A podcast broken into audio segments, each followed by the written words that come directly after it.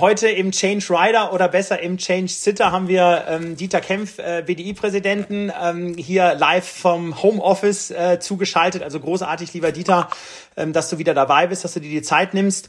Wir haben, glaube ich, vor fünf Wochen ähm, ohne Kameras und ohne Audio, nee, vor fünf Monaten ohne Kameras und ohne Audio mal gesprochen und haben so ein bisschen über das Wirtschaftsjahr ähm, 2020 gesprochen. Wie sieht's denn aus? Hast du gesagt, ja, muss man schauen, vielleicht leichtes Minus, muss mal gucken. Also ähm, großes, äh, ähm, äh, eine große Rezession siehst du nicht und einen großen Abschwung auch nicht. Ähm, ich denke mal, die Zahlen, ähm, um mal mit den Numbers anzufangen, sehen wahrscheinlich aktuell ein bisschen anders aus, oder? Wie ist denn so jetzt dein Status und deine Prognose für dieses Jahr? mal und äh, du hast recht, die Zahlen sehen deutlich anders aus. Äh, das sieht man wieder, das ist ein alter Spruch. Es ist so ein bisschen kritisch mit Prognosen, insbesondere dann, wenn sie die Zukunft betreffen, dass an dem Spruch viel Wahres dran ist. Und dann vor fünf Monaten konnten wir alle nicht damit rechnen, dass da ein Virus von der Seite reingrätscht, das wirklich alles verändert, nicht nur wirtschaftlich, sondern auch gesellschaftlich. Aber wirtschaftlich ist es so, dass wir je nachdem, wann die Aufhebung des Lockdowns wirkt, doch damit rechnen müssen, dass es irgendwie 6, 6,5 Prozent minus sein werden. Äh, und wir müssen uns im Klaren darüber sein, wir verbrennen im Moment äh, in der Wirtschaft einen zweistelligen Milliardenbetrag jede Woche. Deshalb ist es eben so wichtig, dass es in einem cleveren Ausbalancieren gesundheitspolitischer Aspekte, aber auch Wirtschafts, äh, von Wirtschaftsaspekten langsam wieder nach oben geht. Dann, wie, wie siehst du, ähm, lass ein bisschen bei der Wirtschaft bleiben, so das Thema Lockdown versus, was ich ja so ein bisschen auch im Blick habe, ist ja, ähm, und wo ich mir ein bisschen Sorge mache, ist natürlich auch der Geldbeutel des wirklich auch Konsumenten. Ne? Also wenn du natürlich die Leute in Arbeitslosigkeit sind, wenn die Leute in Kurzarbeit sind, wenn sie weniger äh, netto äh, bekommen, ja, und weniger auf dem Konto haben, werden sie natürlich auch weniger konsumieren. Ja, also ähm, dass das nicht auch was ist, was uns wahrscheinlich noch, äh, äh noch bestimmt noch lange ein, zwei Jahre nach dem Shutdown ähm, äh, beziehungsweise nach der finalen Öffnung dann auch noch beschäftigen wird. Wie, wie ist da dein Blick drauf? Also es ist sicherlich so, dass das Thema ein Stück nachwirken wird. Ich glaube, insbesondere im internationalen Vergleich haben wir sowohl für Unternehmen, aber auch für Arbeitnehmer äh, mit einer der besten Versorgungssituationen. Du hast Kurzarbeitsgeld angesprochen. Äh, das natürlich, wenn es nur in der gesetzlichen Form ähm, gegeben wird, nicht hinreichen wird, den bisherigen Lebensstandard aufrechtzuerhalten, aber das eben doch in ganz, ganz vielen Fällen Jobsicherung bedeutet. Ich muss also nicht Angst haben, dass ich meinen Job verliere. Trotzdem wissen wir, das Institut äh, für Arbeitsmarktstudien Nürnberg hat äh, um 400 bis 500.000 Arbeitslose mehr geschätzt. Also das, das wird schon ähm, auch Auswirkungen haben. Ich denke aber in erster Linie auch an die Psychologie. Wirtschaft ist in hohem Maße Psychologie. Äh, wer jetzt im Moment zum Einkaufen geht, der kann nicht wirklich von einem Shopping-Erlebnis sprechen. Also sich im Stimmt. eineinhalb Meter Abstand vor dem Geschäft in die Reihe zu stellen, weil man warten muss, bis man dran ist, das killt irgendwie jedes Einkaufserlebnis. Ähm, und äh, ich glaube, diese psychologische Seite, die, an der müssen wir auch arbeiten und müssen uns selbst auch wieder Mut machen, nicht wie es Pfeifen im Keller, äh, aber eben deutlich machen, dass es eine Perspektive gibt, wenn wir die entschlossen angreifen und in die Hand ja, verstanden. Und ich glaube ja auch, dass uns das Thema ähm, Distanzregeln und Mundschutz und so, das wird uns, äh, glaube ich, auch noch lange begleiten. Also bis dann final überhaupt ein Impfstoff da ist und bis wir dann auch irgendwie alle durchgeimpft sind. Ja, ähm, also sind ja noch so ein paar Themen dahin zu klären, ne? mit Pflicht und Nicht-Pflicht und so. Da kommen jetzt schon die ersten großen Diskussionen hoch. Aber ich glaube, da haben wir noch was vor uns. Ähm, wie, wie ist denn überhaupt jetzt, wenn wir uns mal unseren, unseren Wirtschaftsraum anschauen und gerade jetzt vielleicht auch mal so die klassische B2B-Industrie, also kannst du da mal so einen Blick drauf setzen, was der Lockdown auch bedeutet? Weil ne, man kriegt ja so, so als kleiner, als kleiner Konsument ja mit, ja gut, also LKWs dürfen ja auch fahren und ich glaube, die Grenzen Grenzen sind ja auch für LKWs offen. Jetzt sind wir natürlich auch Exportweltmeister in Deutschland. Ne? Also ähm, was, äh, also was sind das für Integrationen für die Wirtschaft gewesen, gerade im B2B-Bereich dieser Lockdown? Es ist interessanterweise eine Frage, die mir sehr oft gestellt wird. Warum ist denn bei der Wirtschaft so viel in Unordnung oder am Boden, obwohl ja da gar nicht so viel geschlossen wurde? Wir haben ja genau. Wirtschaft geschlossen, also Restaurants, Gaststätten, aber nicht Wirtschaft. Genau. Äh, und äh, das ist natürlich ganz interessant und auch hoch erklärungsbedürftig. Es hat einfach mit dem Funktionieren von Wertschöpfungsketten und Wertschöpfungsnetzen zu tun. Wenn da ein Glied rausbricht, dann funktioniert halt die Kette nicht mehr. Einfaches Beispiel. 40 Prozent der Luftfracht, die wir insgesamt befördern, wird on belly befördert, also im Bauch von Passagierflugzeugen. Die fliegt mit, während wir oben drin sitzen. Wenn keine Passagierflugzeuge fliegen, fliegt die Fracht nicht. Äh, die fliegt oft an Ziele oder flog oft an Ziele, wo sich ein Frachtflugzeug nicht lohnt. Also muss ich auf andere Verkehrsträger umschalten, den LKW, den Zug. Nicht unlösbar, aber deutliche Schwierigkeit. Ähm, oftmals waren dies ähm, Produkte, wo es jetzt auf den Fracht, auf die Frachtkosten nicht so sehr ankam, sondern wo es mehr auf die Schnelligkeit ankam. Natürlich blöd, wenn ich auf ein deutlich langsameres Logistikverkehrsmittel umsteigen muss. Abgesehen davon, dass nehmen wir Lkw-Verkehr, das ja am Anfang auch nicht ganz so einfach war. Da meine ich nicht nur äh, die 40 Kilometer oder 60 Kilometer Stau an der polnischen Grenze, sondern es fängt mit einfachen Dingen an. Wir haben die Raststätten und die Autohöfe geschlossen. Die armen Lkw-Fahrer hatten oft nicht mal eine Toilette, auf die sie gehen konnten. Die sind zum mhm. Thema, dass ein großer Teil der Lkw-Fahrer ausländische Mitbürger sind, aus anderen EU-Ländern, der große Teil oder auch außerhalb der EU, äh, die große Angst haben mussten, äh, als Person beim Grenzübertritt in die eine oder in die andere Richtung in Quarantäne genommen zu werden. Also hat der eine oder andere lieber seinen Dienst gar nicht angetreten, hat das bleiben lassen, bringt Logistikketten enorm ähm, durcheinander. Und äh, vielleicht noch ein finales Beispiel. Äh, wir haben lange Zeit Kfz-Zulassungsstellen geschlossen. Ähm, bei uns hier ist es immer noch so, dass die Zulassungsstelle nur Online-Termine vergibt. Drei Wochen, vier Wochen in der Zukunft. Wenn das so ist, dann findet natürlich kein Handel mit gebrauchten Kraftfahrzeugen statt. Kein Mensch kauft ein gebrauchtes Auto, das er nicht zulassen kann. Äh, es wird der Handel mit Neufahrzeugen massiv eingeschränkt sein. Es wird die Lust, ein neues Fahrzeug zu kaufen, massiv eingeschränkt sein. Das wird Auswirkungen bis zum Hersteller haben. Für den macht es keinen Sinn, Autos zu produzieren, wenn die Händler sie ihm nicht abnehmen. Also das sieht man an einfachen Beispielen solcher Logistikketten. Und da könnte man ganz viele Beispiele nehmen, die dann eben auch erklären, warum Industrie, Wirtschaft stillsteht, äh, obwohl man sie selbst gar nicht unbedingt äh, zum Schließen äh, aufgefordert hat. Verstanden. Ja, vielen Dank. Das waren, äh, finde ich, ähm, gute Beispiele. Die bin ich wieder gut durch die Lernkurve gegangen mit dir, Dieter. Vielen Dank. Ähm, lass uns mal ein bisschen über die Regierung sprechen. Also ähm, es sind ja doch auch immer mal wieder Menschen, äh, die, die die Regierung kritisieren. Also im Sinne von habt ihr habt ihr schnell entschieden, habt ihr richtig entschieden, habt ihr gut kommuniziert. Ne, ich finde im Nachhinein kann man da ja immer gut immer den den Finger heben und sagen, na hätte das mal anders gemacht. Also in der Breite ähm, sage ich mir ähm, in einer Zeit der höchsten Unsicherheit ähm, finde ich, haben sie ja, ja zumindest mal entschieden und in der Breite entschieden und haben das ja auch, wie ich auch finde, auch ähm, im Kollektiv gut kommuniziert und ja auch, wenn man mal, ja, mal den Föderalismus sich anschaut, ja auch längere Zeit ja auch ganz gut durchgehalten, ähm, dass man da auch ein einheitliches Bild auch hatte und auch ein klares Bild hatte. Ähm, wie ist da so dein Blick auf die ähm, vergangenen Entscheidungen und äh, vielleicht jetzt auch auf die Rückkehr und was sind auch vor allen Dingen deine klaren Forderungen jetzt an die Politik?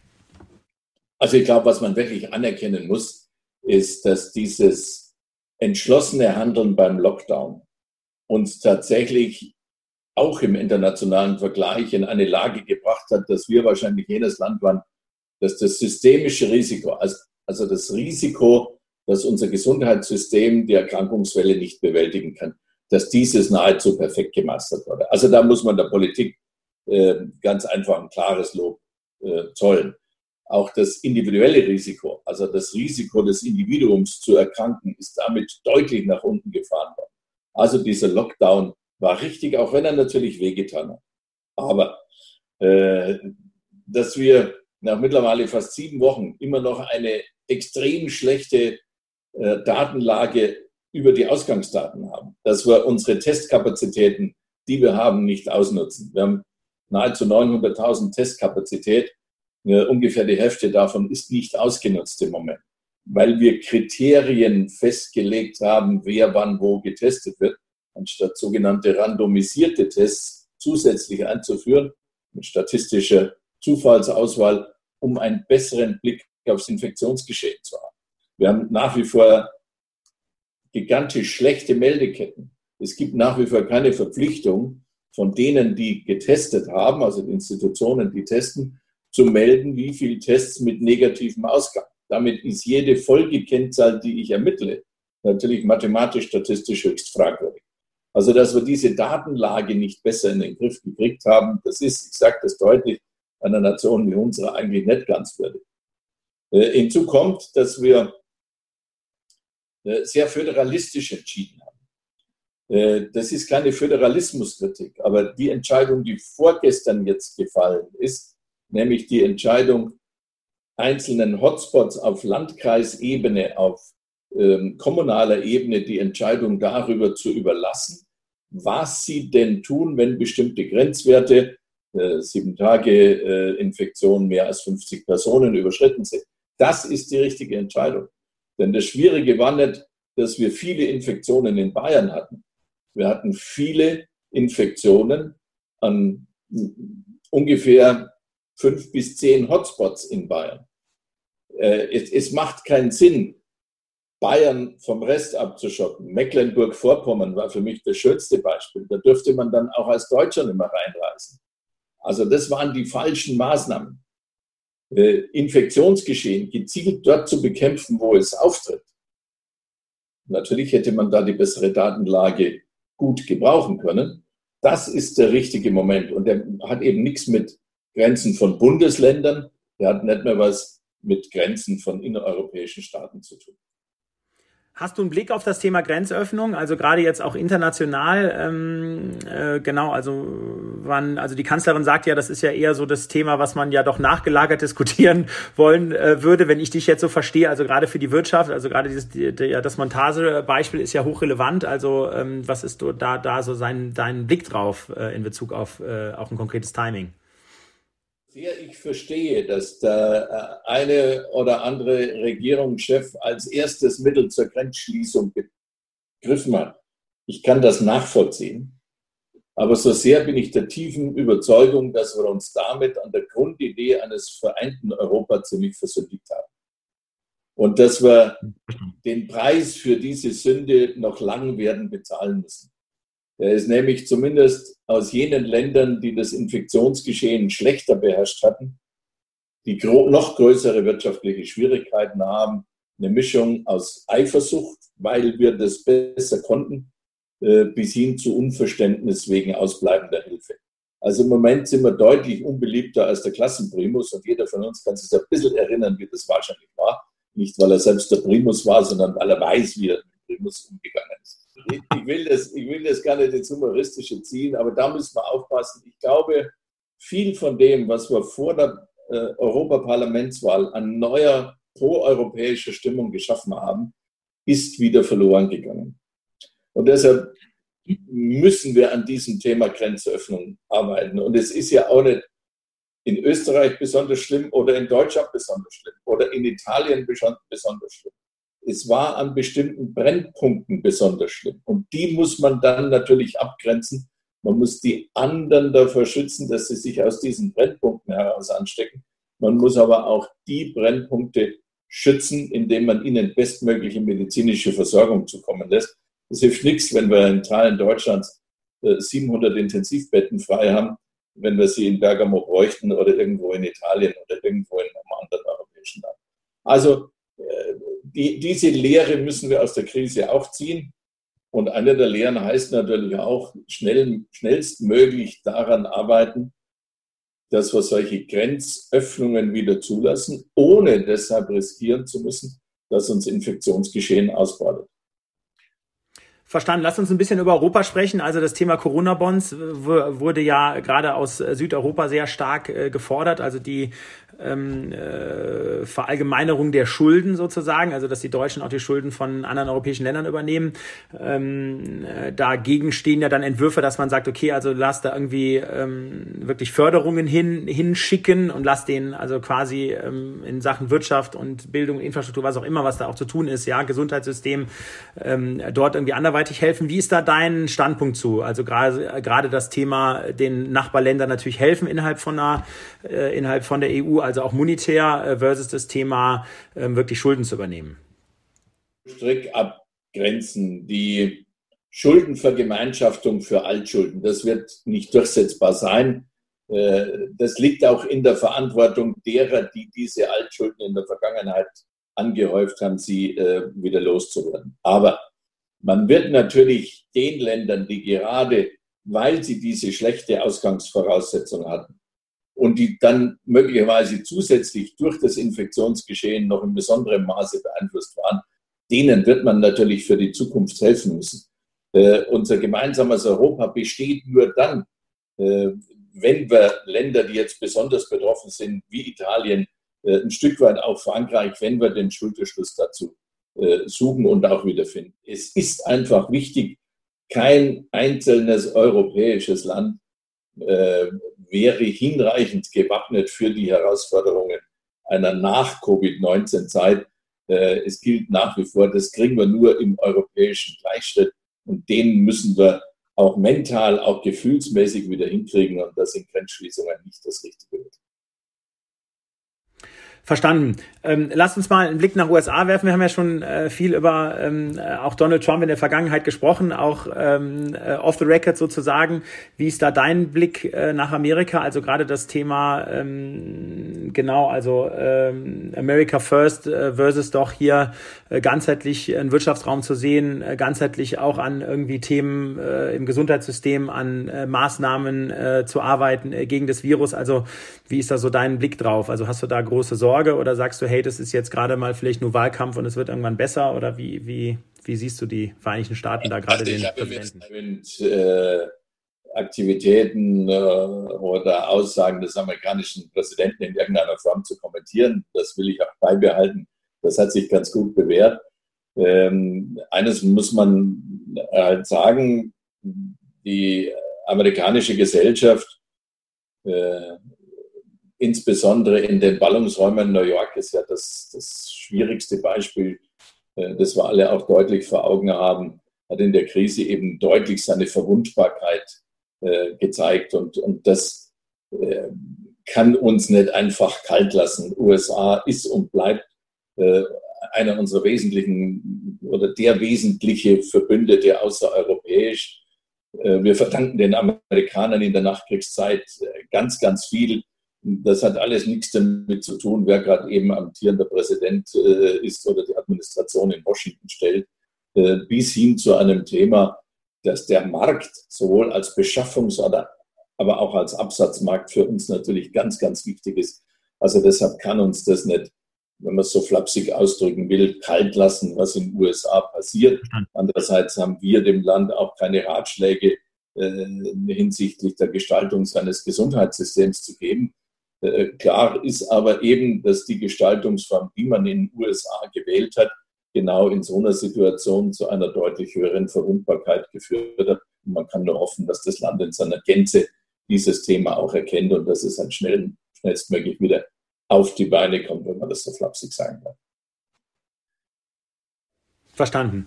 Äh, danke dafür. Ja, last but, äh, last but not least, lass uns noch mal kurz über Digitalisierung sprechen. Das war ja häufig auch immer im Change Rider ähm, und ja auch beim Tag der deutschen Industrie ja auch immer großes Thema.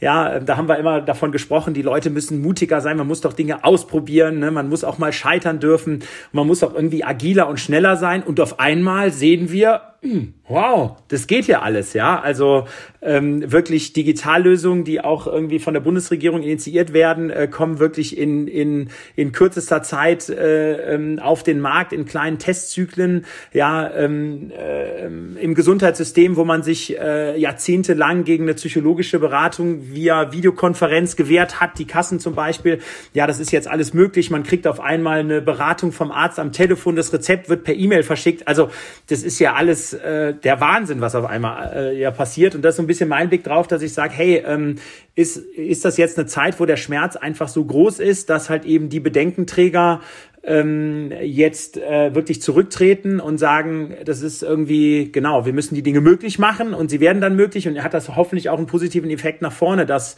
Wirtschaft, Politik, Gesellschaft und Forschung sagt, hey, wir können doch äh, auch mal Dinge schneller machen und auch mal mutiger sein und auch vielleicht mal in dem einen oder anderen Bereich auch mal mehr Risiko gehen, obwohl irgendwie nicht die Sachlage die Datenlage 100 Prozent klar ist. Wie ist da dein Blick drauf? Ich glaube schon, dass äh, die Erfahrungen, die wir jetzt in der Situation gemacht haben, äh, sowas wie einen Digitalisierungsschub geben. Äh, ich hoffe aber, dass der Digitalisierungsschub nicht nur ähm, dort entsteht, wo es um, um Videoconferencing oder Audioconferencing oder Telefonberatung etc. geht, sondern dass es auch alle Themen dahinter umfasst. Um, um ein bisschen anzuknüpfen an meine Beispiele, die ich vorher gebracht habe. Äh, Estland kann seine Kfz-Zulassungsstellen schon so organisieren, dass alles online funktioniert. Äh, wenn wir das auch so organisiert hätten, hätten wir in meinem Beispiel von vorher keinen Stillstand äh, dieser Kette gehabt. Also dann, dann hätten Kfz-Zulassungsstellen funktioniert, obwohl niemand in der Zulassungsstelle ist und niemand zur Zulassungsstelle geht. Also ich glaube, wir sollten die Chance auch nutzen, unsere Prozesse in den Betrieben, in der öffentlichen Verwaltung, aber im öffentlichen Leben insgesamt. Schule ist ein wunderschönes Beispiel, äh, daraufhin zu überprüfen, sagen, was wir sinnvoll tun können und wo wir besser werden können. Am Ende hoffe ich aber darauf, dass wir eine vernünftige Kombination hinbekommen, uns der technischen Möglichkeiten dort zu bedienen, wo es Vorteile bringt, wo es situativ am besten ist, aber dabei den Vorteil einer direkten Kommunikation, des Beisammenseins äh, nicht außer Acht zu lassen. Am Ende sind wir soziale Wesen.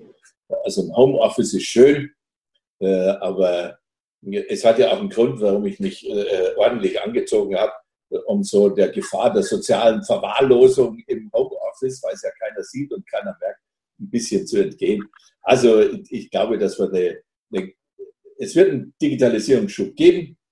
Ich hoffe eben auch in, in allen Bereichen digitaler Handel, viele stationäre Geschäfte, äh, die gar nichts mehr hatten, die hätten, hätten sie sich frühzeitig auf digitale Plattformen begeben, auch weitermachen können, zumindest zum Teil. Also da wäre viel mehr möglich gewesen.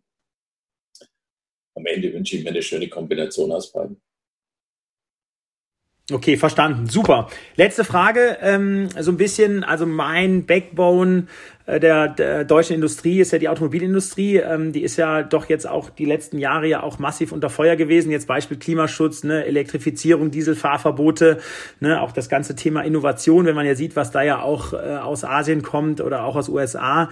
Ähm, äh, und jetzt wird ja gerade diskutiert, dass ja eine Förderung ähm, dort für ähm, Neufahrzeuge ja gegeben werden äh, soll von der Bundesregierung. Wie ist da so dein, äh, wie ist da so dein Blick drauf, ähm, was jetzt wirklich ähm, genau also Regierungsmaßnahmen äh, angeht ähm, für die Wirtschaft und vor allen Dingen auch gerade diese Maßnahme. Ist das gut, ist das richtig ähm, und macht das in deinen Augen Sinn?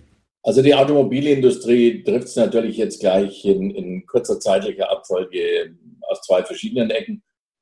Äh, aus der politischen, klimapolitischen Ecke, äh, die sie zu einem Zeitpunkt, zu einem Technologieumschwung zwingt, äh, wo sie nicht vorbereitet war. Äh, wo man auch lange Diskussionen darüber führen kann, ob es richtig ist, dass die Politik Technologieziele vorgibt, ob es nicht besser wäre, einfach klimapolitische, umweltpolitische Ziele vorzugeben als Technologieziele. Äh, in die Diskussion will ich mich gar nicht einmischen. Äh, ich weiß, dass wir beide trefflich darüber diskutieren könnten, über, über Vor- und Nachteile batteriebetriebener Elektromobilität beim Auto. Äh, oder eben auch andere Technologien. Und eben diese zweite jetzt durch Covid-19 äh, herbeigeführte äh, Krise einer Kaufzurückhaltung, eines Zerstörens der Lieferketten. Fakt ist, dass die Automobilindustrie ein ganz, ganz wichtiger Industriezweig in Deutschland ist für die gesamte Wirtschaft, nicht nur für dieses Segment. Das heißt, wir täten gut daran, alle miteinander dafür Sorge zu tragen, dass wir uns hier eine starke Branche, ein starkes Segment erhalten. Verstanden. Lieber Dieter, als äh, letzte Frage ähm, wieder mal ähm, oder bitte dein Appell. Ähm, also was für einen Appell hast du in der jetzigen ähm, doch auch weiterhin unsicheren Zeit vielleicht vor allen Dingen an die Politik und vor allen Dingen an deine ähm, Mitgliedsverbände und Mitglieder, an die Wirtschaft? Ja, ich, ich fange jetzt mal an, an, an die Wirtschaft an und sage, also das Erste ist natürlich in der Situation, dass uns alles dafür tun, dass wir gesund werden. Dass wir das individuelle Risiko und das systemische Risiko, das Risiko auf das Gesundheitssystem ähm, auf das Gesundheitssystem ähm, möglichst klein halten, dass wir das bewältigen. Und dann lass uns positiv sein. Lass uns auch aus dieser Situation, die wir alle nicht wollten und mit der wir nicht gerechnet haben, die Chancen erkennen und die Chancen auch kräftig nutzen. Dieses Land, die Wirtschaft dieses Landes hat sehr oft gezeigt, dass sie dies kann. Äh, das wird sie auch diesmal können und die Gesellschaft kann es auch, auch wenn natürlich im Moment spürbar ist, dass viele verängstigt sind. Und der Appell an die Politik, lassen Sie uns genau dies tun. Lassen Sie uns auch in der Situation die Freiheit, dies selbst zu entscheiden, ähm, versuchen Sie sich zurückzuhalten, äh, jetzt ähm, in allen Segmenten den starken Staat äh, darzustellen, der uns in allen Segmenten, in allen Bereichen lenken will. Das wäre nicht das Modell, das ich mir äh, für Deutschland, das ich mir für dieses freie Europa vorstelle. Verstanden. Lieber Dieter, vielen, vielen Dank ähm, für deine Zeit. Ähm, ich wünsche dir weiterhin äh, alles, alles Gute und ich hoffe, dass du bald ähm, dann aus dem schönen Bayern dann auch wieder nach Berlin äh, reisen kannst und wirst und dort dann äh, auch äh, wieder im Rampenlicht auf den großen Events ähm, dann dieser Welt auch stehst. Ähm, ja, mach weiter so. Ich wünsche dir eine glückliche Hand, vor allen Dingen ja auch in dieser Zeit, wo man ja äh, nicht mehr so mit den Menschen eng zusammen ist, trotzdem auch eine gute Kommunikation, also dass man hier wirklich auch gut, ähm, gut, äh, gut in der Verbindung bleibt und ich ich hoffe, dich bald dann auch persönlich wiederzusehen. Vielen Dank für deine Zeit. Alles Gute. Lieben, lieben Dank. Alles Gute auch für dich. Ciao. Servus. Ciao.